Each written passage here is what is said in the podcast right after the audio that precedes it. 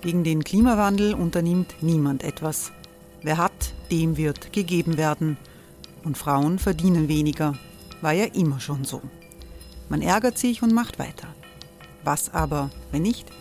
Wir haben eine Idee. Die Falter Arena macht die Bühne frei für Menschen und Projekte, die das Land verändern.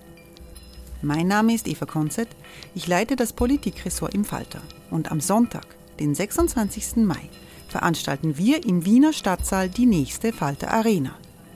Mit dabei unter anderem der ehemalige Politiker und Neosänger Matthias Strolz, Theresa Imre von Markter, Sonja Jöchtel von Love Politics oder Kari Ochsner von Ochsner Wärmepumpen. Machen statt jammern. Wir schauen uns an, wie das funktionieren kann. Kommen auch Sie vorbei. Alle Informationen und Tickets finden Sie unter falter.at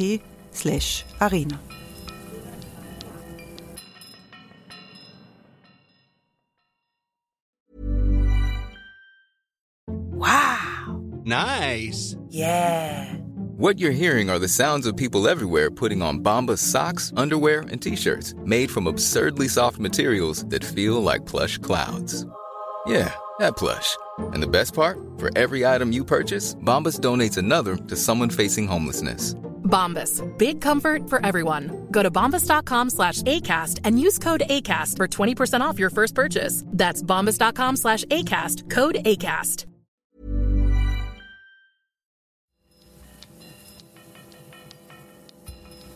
Falter Radio, der Podcast mit Raimund Löw. Sehr herzlich willkommen, meine Damen und Herren, zum zweiten Teil des Falterradios für Samstag, den 20. April 2019. Die Herrschaft der Niedertracht ist der Titel einer Streitschrift des Publizisten Robert Miesig. Im ersten Teil dieser Episode haben wir den Autor Miesig gehört, gemeinsam mit dem Italien-Experten und Journalisten Lorenz Gallmetzer, dem ungarischen Politikwissenschaftler Balázs Csekö und der Vorsitzenden der österreichischen Gewerkschaftsjugend Susanne Hofer in einer Diskussion im Bruno Kreisky Forum in Wien. In diesem zweiten Teil geht es in die Debatte am Podium mit einer Frage des Autors Robert Miesig an die Gewerkschaftlerin Susanne Hofer. Sozusagen jetzt regieren ja die. Äh, und du hast ja viele, du hast ja wahrscheinlich viele tägliche Kontakte. Äh, gibt's ja, hast du den Eindruck, es gibt eine Art von Ernüchterung auch oder sind die schon zufrieden mit dieser Regierung? Äh, die sozialen Gemeinheiten, wenn man so will, sind wahrscheinlich noch nicht spürbar. Zum Teil versuchen sie sie ja auch gar nicht zu machen, aber das wird bei den Lehrlingen wenig Auswirkungen haben. Also wenn ich zum Beispiel im Kinderfamilienbonus denke, der tatsächlich viele äh, auch gut, mit ganz gut verdienende Arbeiter, na, das bringt ihnen ein paar hundert Euro im Jahr. Das ist natürlich ein, ein wesentlicher Effekt. Der wird bei den Lehrlingen nicht so richtig nicht wirklich eine Rolle spielen, nehme ich mal an. Äh, wie ist da die Stimmung im Moment? Naja, ähm, es gab natürlich schon einen Punkt, wo, wo so eine Zufriedenheit geherrscht hat, weil einfach ganz Österreich gesagt hat, man ist das angenehm, die streiten nicht. Mhm. Und das ist super, weil die streiten nicht.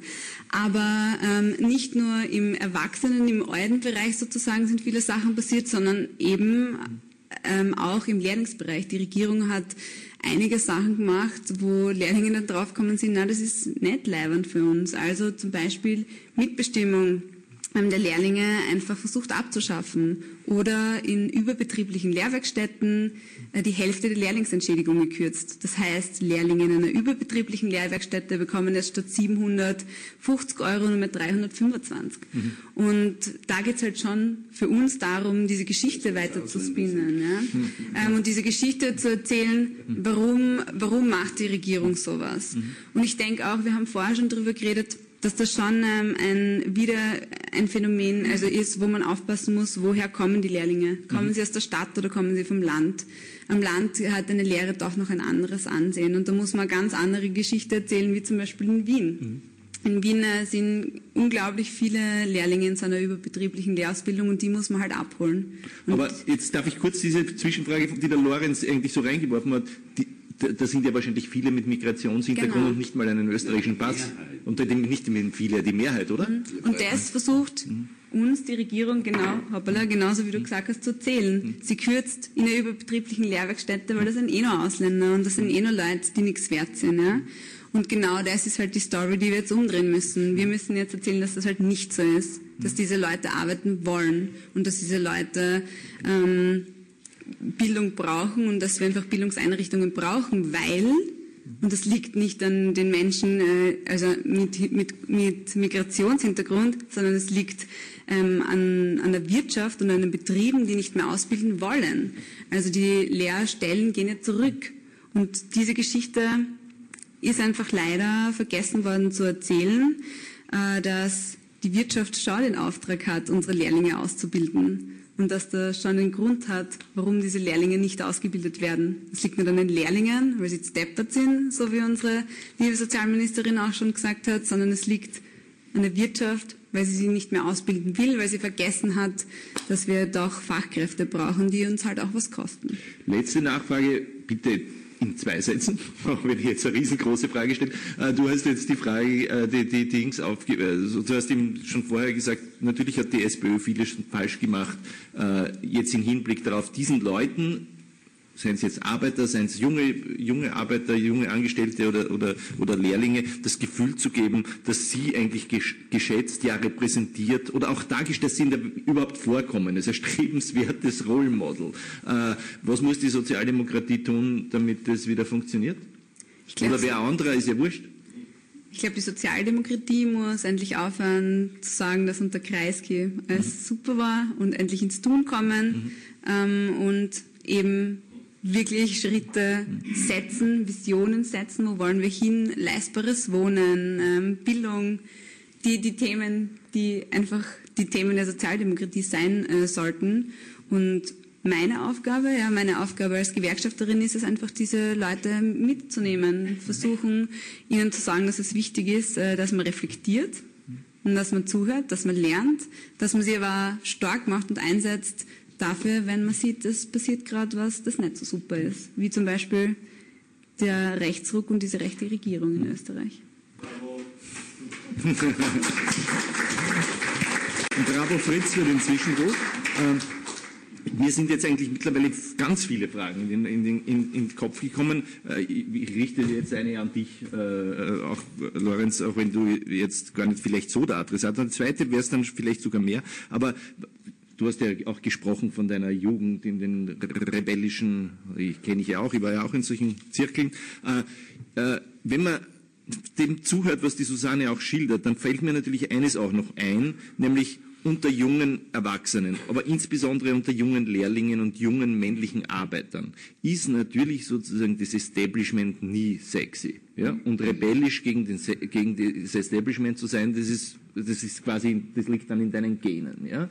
Wenn aber die Linken, wie die Sozialdemokratie oder andere linksliberale Parteien, ja, als Staatsparteien erscheinen, eh schon ewig da sind, ja, verstaubt noch, ja, äh, dann ist es ja naheliegend, dass aller rebellische Kreis Geist dann zu denen geht, die sagen, ja, wir rahmen die weg, wir sind die Vertreter des kleinen Mannes und also diese ganze rechtspopulistische, auch aggressive Rhetorik, also gerade die, das Aggressive äh, hat dann vielleicht sogar einen total, einen besonderen, äh, äh, besondere Sexiness ist, sage ich so mal.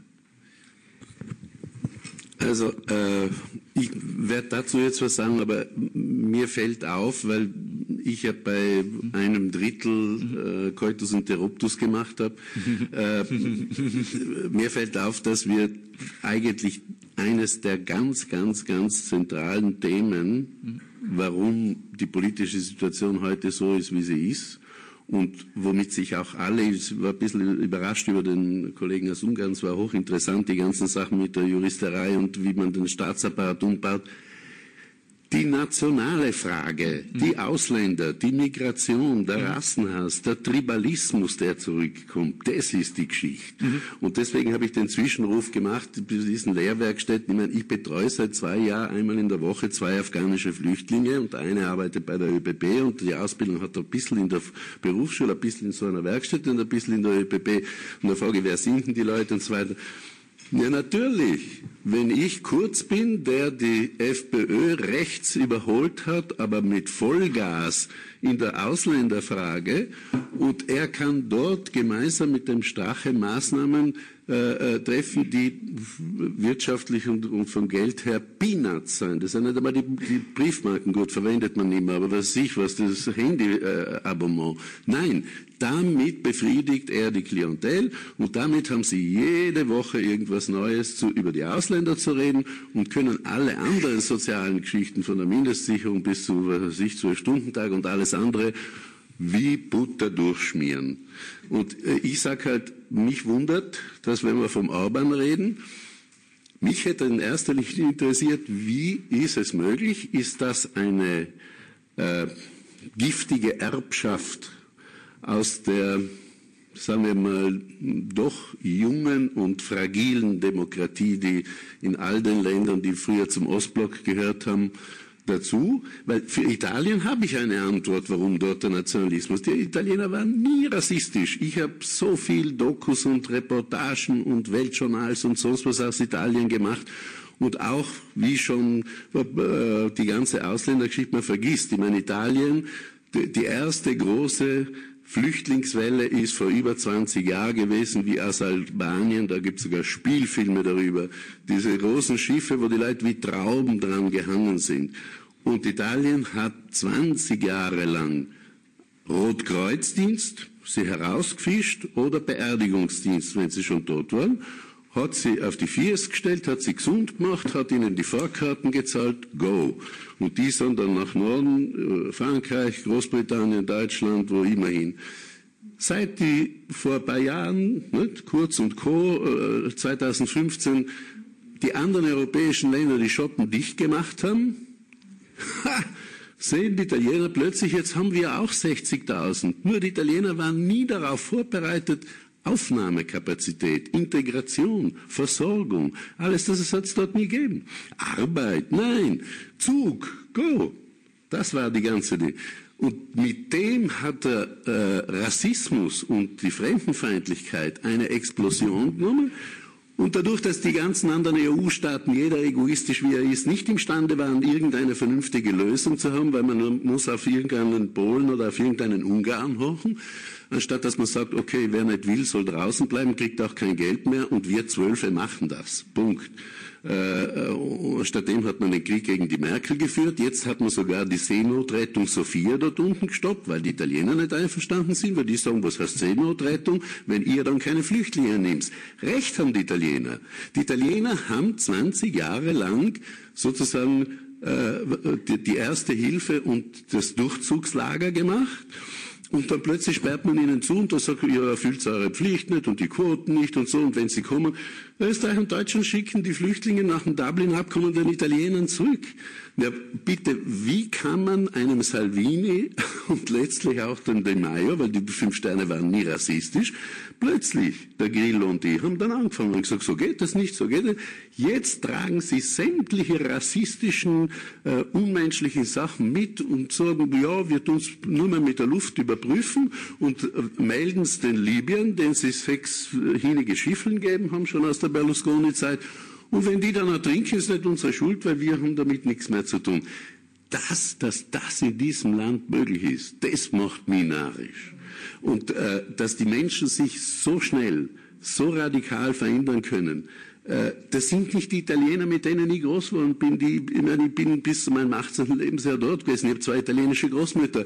Ich bin im Land immer ge genug herumgekommen. Das habe ich nie erlebt. Sogar mal, wie ich vor zehn Jahren noch Reportagen fürs Weltjournal gemacht habe, schon über Flüchtlinge, Lampedusa und so.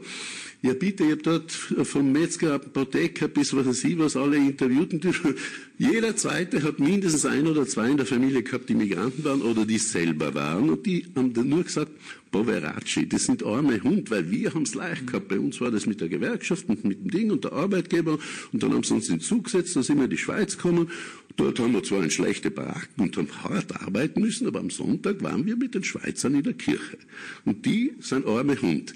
Das heißt, aber Lorenz, darf ich dich da jetzt unterbrechen und eine Frage stellen? Nein, die, die, Nein, die, nationale, die, nationale Frage muss man sowohl da ja. als auch da, ja. als auch global. Ja.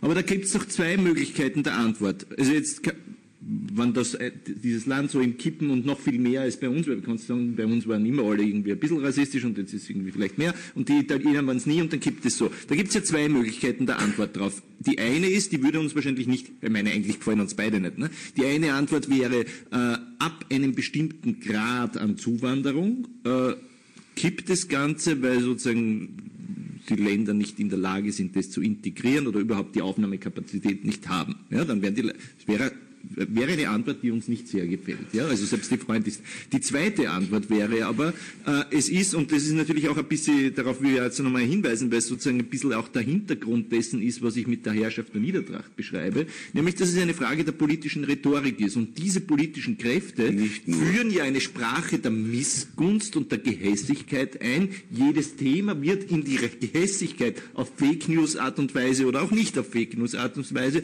sofort in eine gehässige Sprache das Wir gegen Sie übersetzt. Äh, bei jedem Thema, wir erleben das ja in Österreich, äh, wird so argumentiert, äh, das, was irgendwer anderer hat, steht ihm eigentlich nicht zu und wenn es er nicht hätte, hättest das du.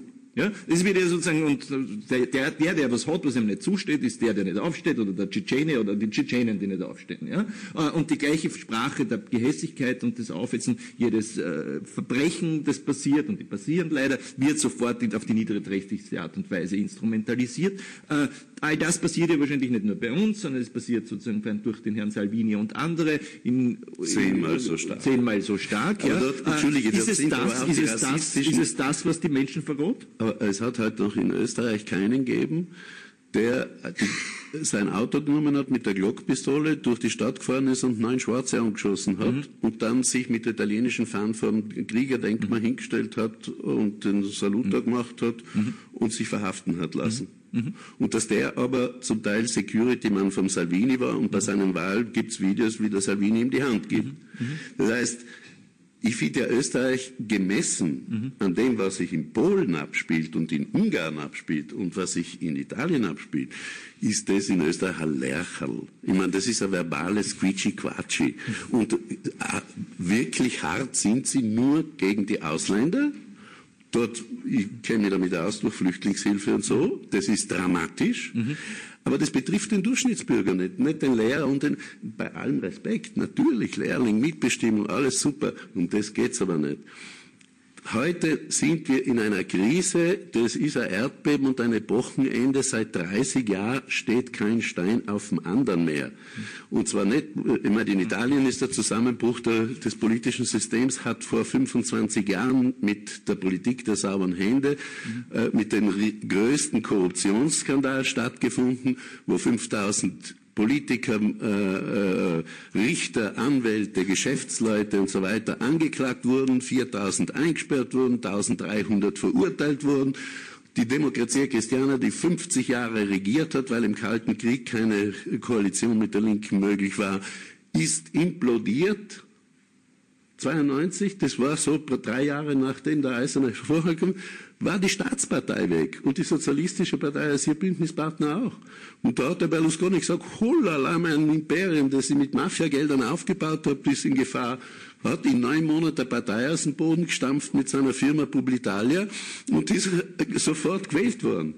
Gemeinsam mit den Neofaschisten. Der hat die Neofaschisten vom Movimento Sociale Italiano, die nie verboten waren, die immer die, der hat sie salonfähig gemacht. Er hat gesagt, aber bevor du in die Regierung eintrittst, tust jetzt äh, äh, schnell umbenennen. Allianza Nazionale und sagen, der Faschismus war schlecht und das haben sie dann gemacht und dann hat er sie aufgesagt und dann ist es Popolo de la Libertà geworden und seitdem ist er.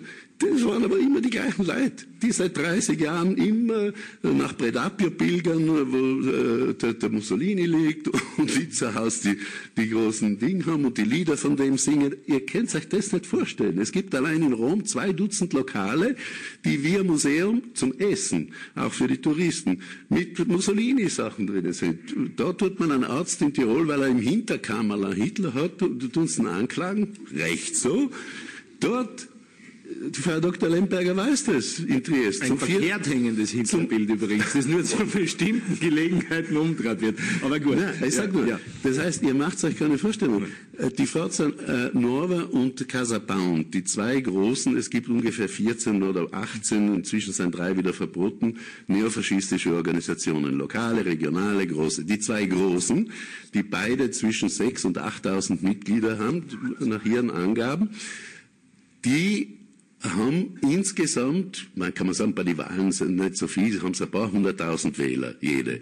Aber immerhin, die haben mindestens einmal in der Woche, haben die einen Aufmarsch zu Hunderten, zu Tausenden mit faschistische Lieder, faschistische Abzeichen, mit äh, äh, Dingos und die, der Bericht, das ist überhaupt das Tollste, der Bericht des Geheimdienstes für 2019 im Februar hat gesagt,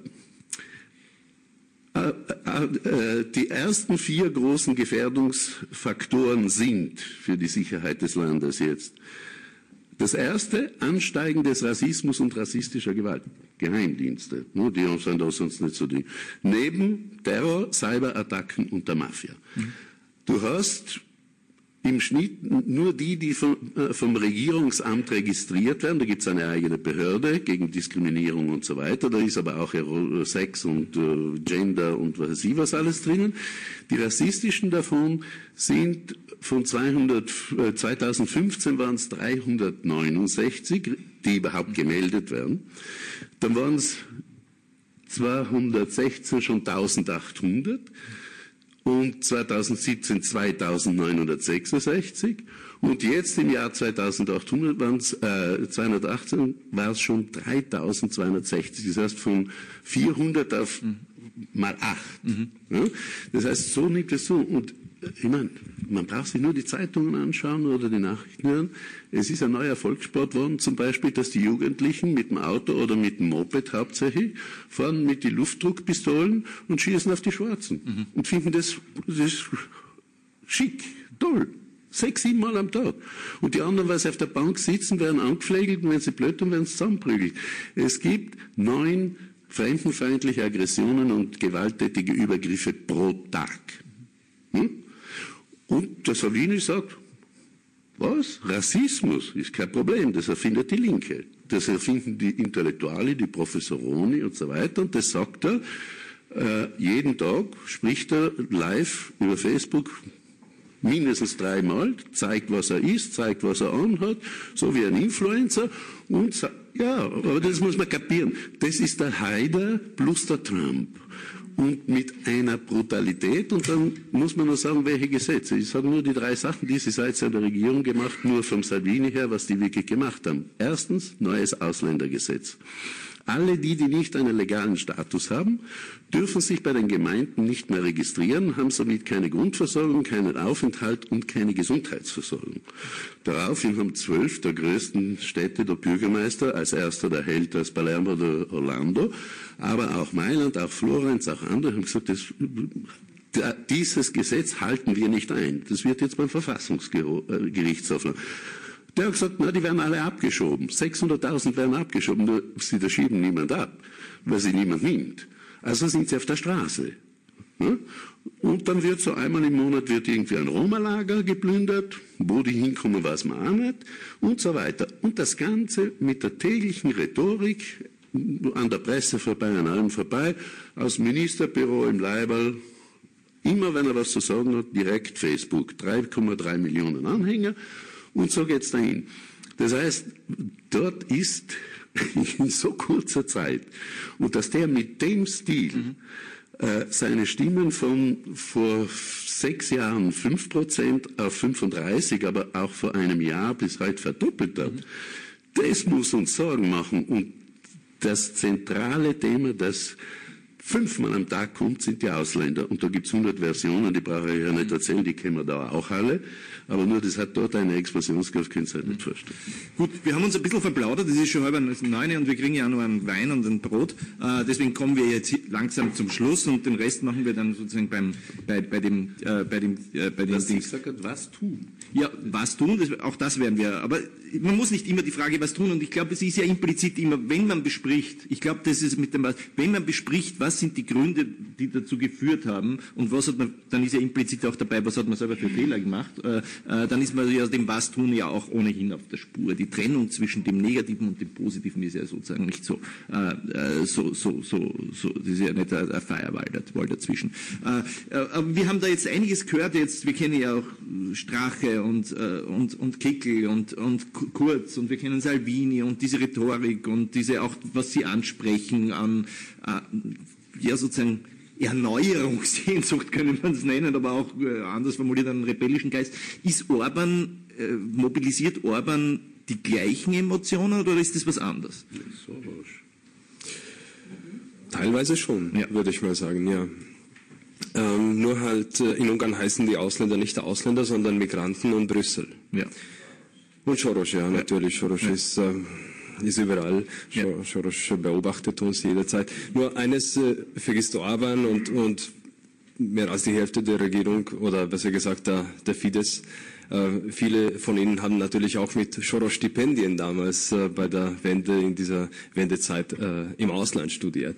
Also wenn Sie heute eine Kampagne gegen Soros machen, äh, ich finde das schon irgendwie merkwürdig, mhm. weil sie sind, sie haben die Möglichkeit damals in dieser Wendezeit bekommen, eigentlich vom Herrn Soros. Also, ja. die ja gut, es ist, ein, es ist ein leichtes Opfer und ein schöner Posterboy für Rhetorik und was anderes interessiert sie nicht, oder? Ja. Das ist, ist auch, das ist ja auch ein Teil der Niedertracht, dass man irgendwie jeden Blödsinn sagt, keinerlei ethische Grenzen kennt, dann, wenn es einem nutzt, oder? Genau. Würden wir doch also, irgendwie nicht tun, oder? Würden wir jeden Schatz sagen, nur weil der Männer uns nützen würde? Naja, Soros, äh, Orban verwendet Soros als Feindbild seit, seit einigen Jahren. Soros als Feindbild war in Europa schon präsent, auch äh, vor Orban. Ähm, ich kann mich erinnern, wo ich noch ein kleines Kind war, in, in Griechenland sind wir herumgelaufen, mhm. irgendwo am Strand und in einer Seitengasse ist gesta äh, gestanden. Ähm, Go Soros, mhm. Go Home Soros. Mhm. Äh, also auf dem Balkan und auch in Griechenland damals, äh, es war schon präsent. Nur äh, Orban hat äh, tolles Bindaktuals, das muss man schon zugeben. Äh, vor einigen Jahren hat er zwei Herrschaften äh, beantragt, ihm eine politische Kampagne zu machen, den Herrn Finkelstein und den Herrn äh, Birnbaum. Und man muss schon sagen, es sind äh, zwei jüdische Herrschaften, aber sie haben gemeinsam mit den Fidesz-Leuten praktisch Soros als Feindbild für, für die Ungarn äh, kreiert. Aber auch, weil sie gesagt haben, gegen eine inner, innerungarische Opposition, gegen die wir kampanisieren können, gibt es nicht mehr. mehr. Äh, ist das tatsächlich der Fall? Ist die Opposition so am Sand? Hey, I'm Ryan Reynolds. At Mint Mobile, we like to do the opposite of what Big Wireless does. They charge you a lot, we charge you a little. So naturally, when they announced they'd be raising their prices due to inflation, we decided to deflate our prices due to not hating you. That's right. We're cutting the price of Mint Unlimited from $30 a month to just $15 a month. Give it a try at mintmobile.com slash switch. $45 up front for three months plus taxes and fees. Promo rate for new customers for limited time. Unlimited more than 40 gigabytes per month. Slows. Full terms at mintmobile.com. ich würde mal sagen, die, die Opposition ist, ist, einfach in einem katastrophalen Zustand, in einem sehr, sehr traurigen Zustand. Die Opposition ist sehr zersplittert. Ähm, die wissen nicht, was sie tatsächlich wollen. Sie haben kein, keine, keine Pläne für die Zukunft. Oder zumindest wird das so von den meisten Ungarn auch wahrgenommen. Und äh, Sie machen nur, das haben wir auch jetzt bei der letzten Parlamentswahl letztes Jahr im Jahr 2018 sehen können, Sie haben einfach nur Versprechen mhm. äh, äh, gemacht, Versprechen, die eigentlich nichts mit der Realität mhm. zu tun hatten. Und dann haben sie gesagt, Orban weg und dann kommt Skana an. Also so ist es natürlich mhm. nicht. Mhm. Ähm, äh, die Opposition ist derzeit sehr, sehr geschwächt in Ungarn. Und äh, ich bin auch davon überzeugt, dass man diese Regierung mit oder durch demokratische Wahlen nicht mehr wegkommen, äh, wegkriegen kann. Das geht nicht. Mhm. Was heißt das? Ja, naja, wie, wie, wie sollen wir eigentlich diese Regierung abwählen, wenn, wenn, jeder, wenn jede Ecke, wenn jede Institution von Regierungsleuten äh, besetzt werden?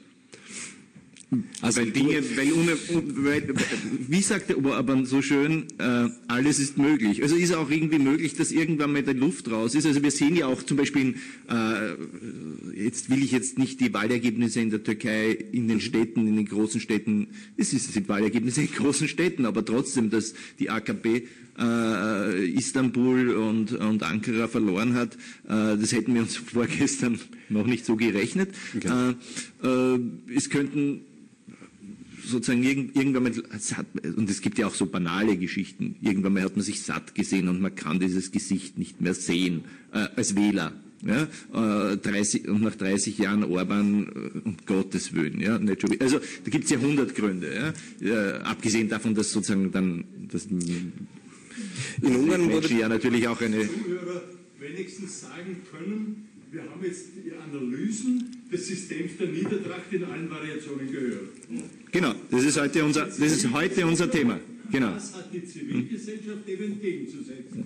Ich gehe frustriert nach Hause. Nein, das müssen Sie nicht. Das müssen Sie nicht, weil nicht, nicht immer muss eine, eine Veranstaltung alles klären, äh, von der Analyse bis zur, bis zur Lösung. Das ist, kann man, ist, muss nicht immer jede Veranstaltung tun. Ich glaube aber, dass wir das ohnehin, ich meine nicht die ungarische Problem, nämlich sozusagen, äh, wenn, äh, wenn unser ungarischer Gast glaub, äh, der Meinung ist, äh, dass, es in Ungarisch, dass es in Ungarn auf demokratische äh, Weise schwierig sein wird, weil die Opposition auch in so einem Zustand ist und die Regierung so gut da steht, äh, sind wir ja möglich, sind wir hier ja in einer anderen Situation, ja.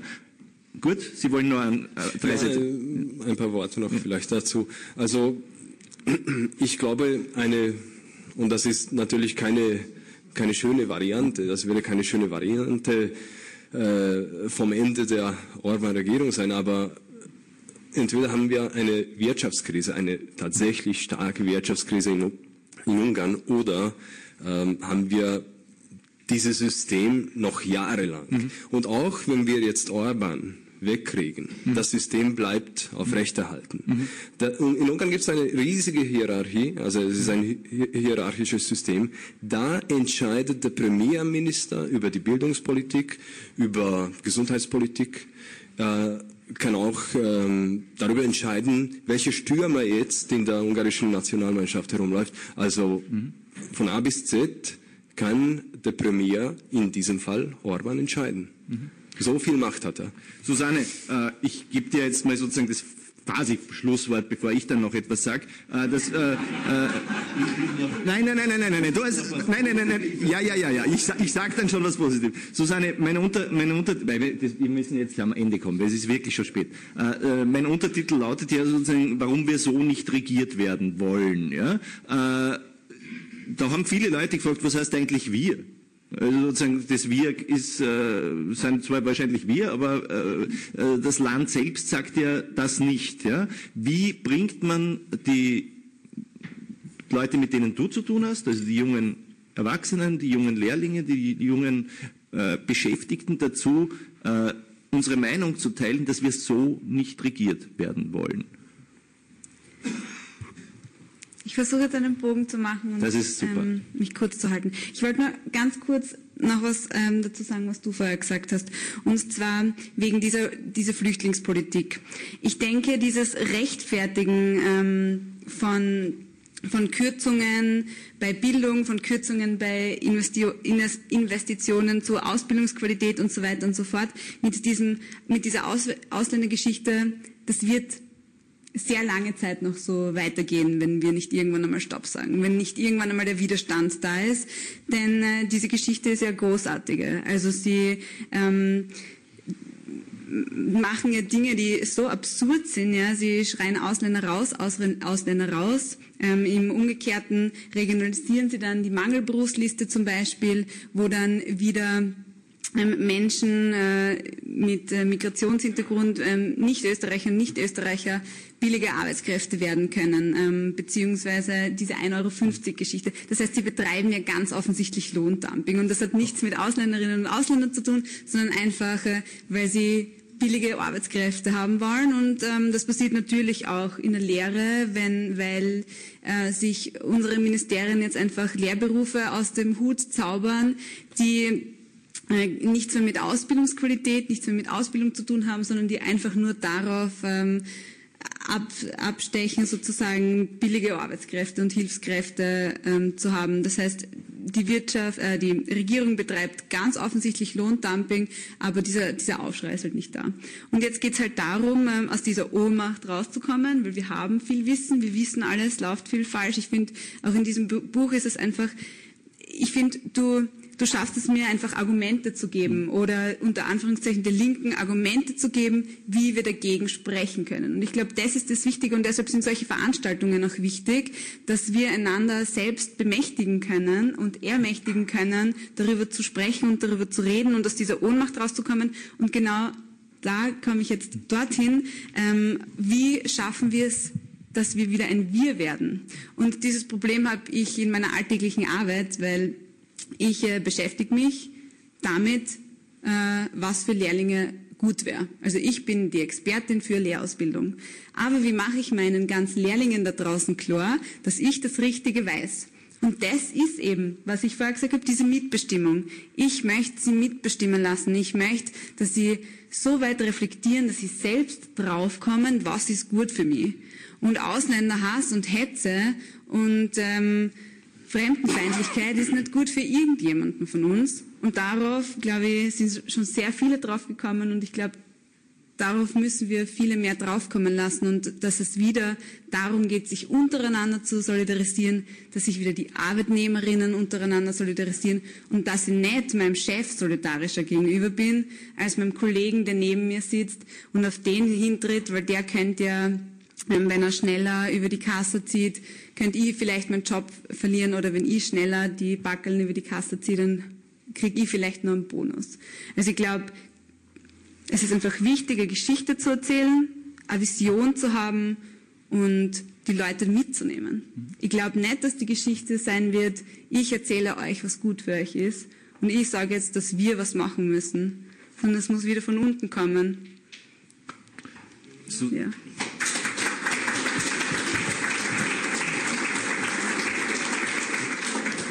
Danke dir, Susanne. Ich versuche jetzt ganz kurz äh, noch äh, an das anzuschließen, so dass wir dann äh, gleich sozusagen in den informellen Teil übergehen können.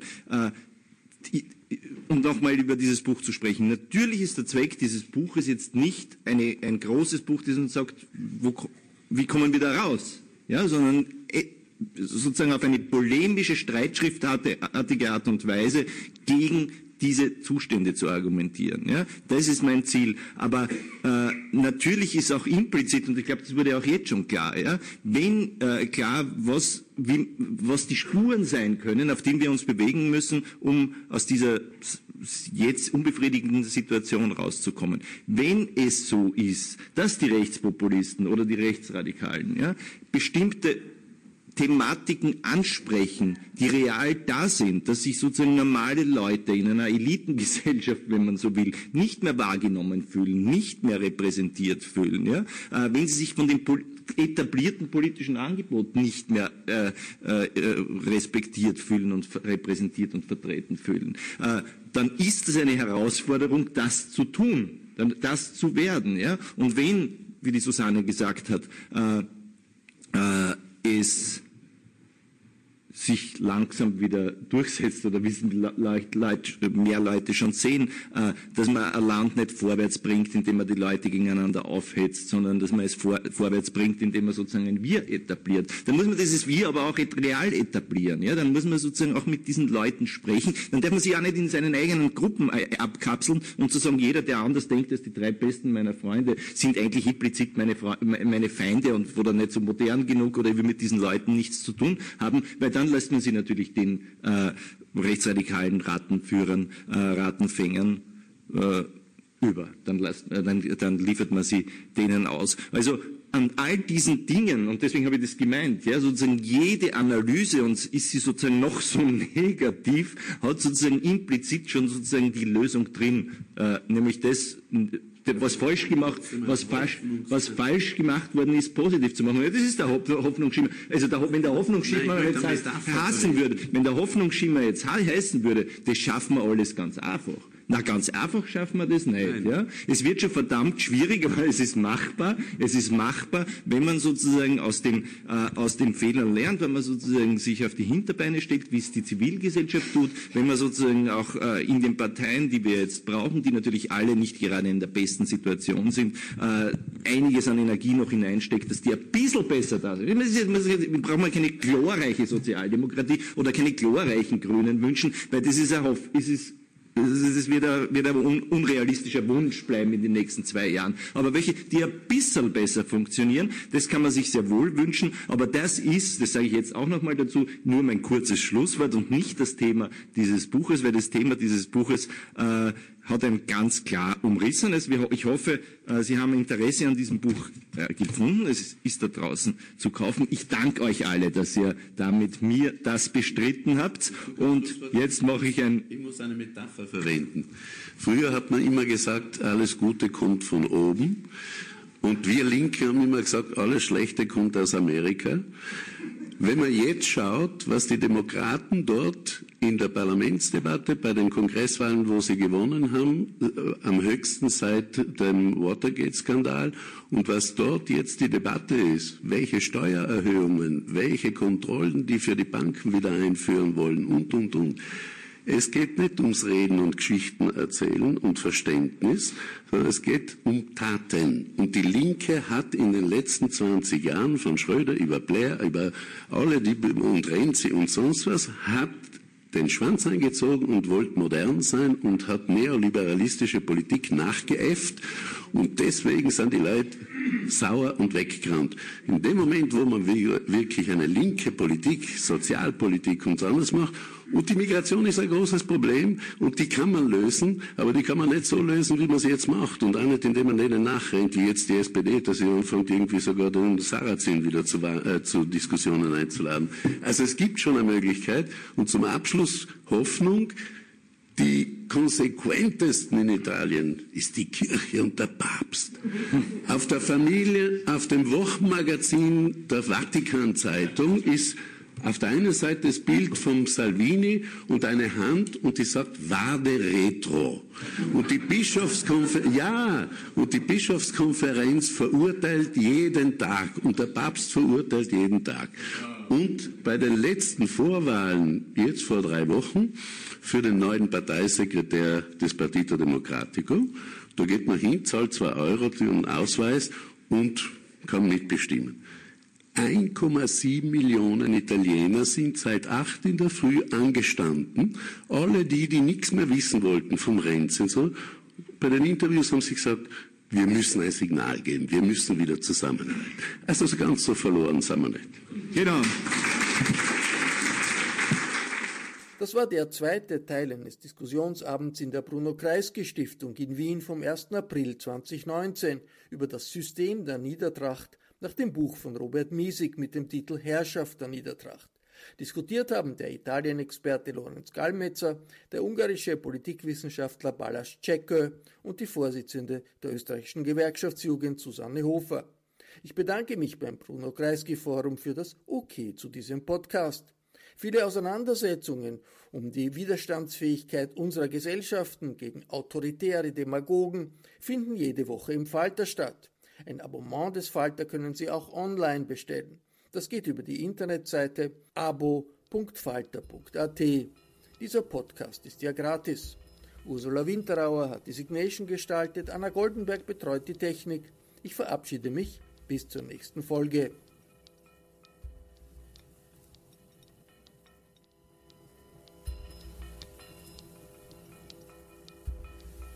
Sie hörten das Falterradio den Podcast mit Raimund Löw.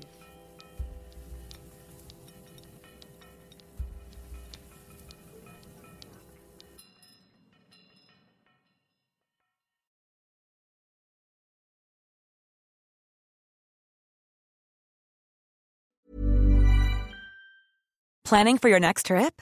Elevate your travel style with Quince. Quince has all the jet setting essentials you'll want for your next getaway, like European linen premium luggage options, buttery soft Italian leather bags, and so much more. And is all priced at 50 to 80% less than similar brands.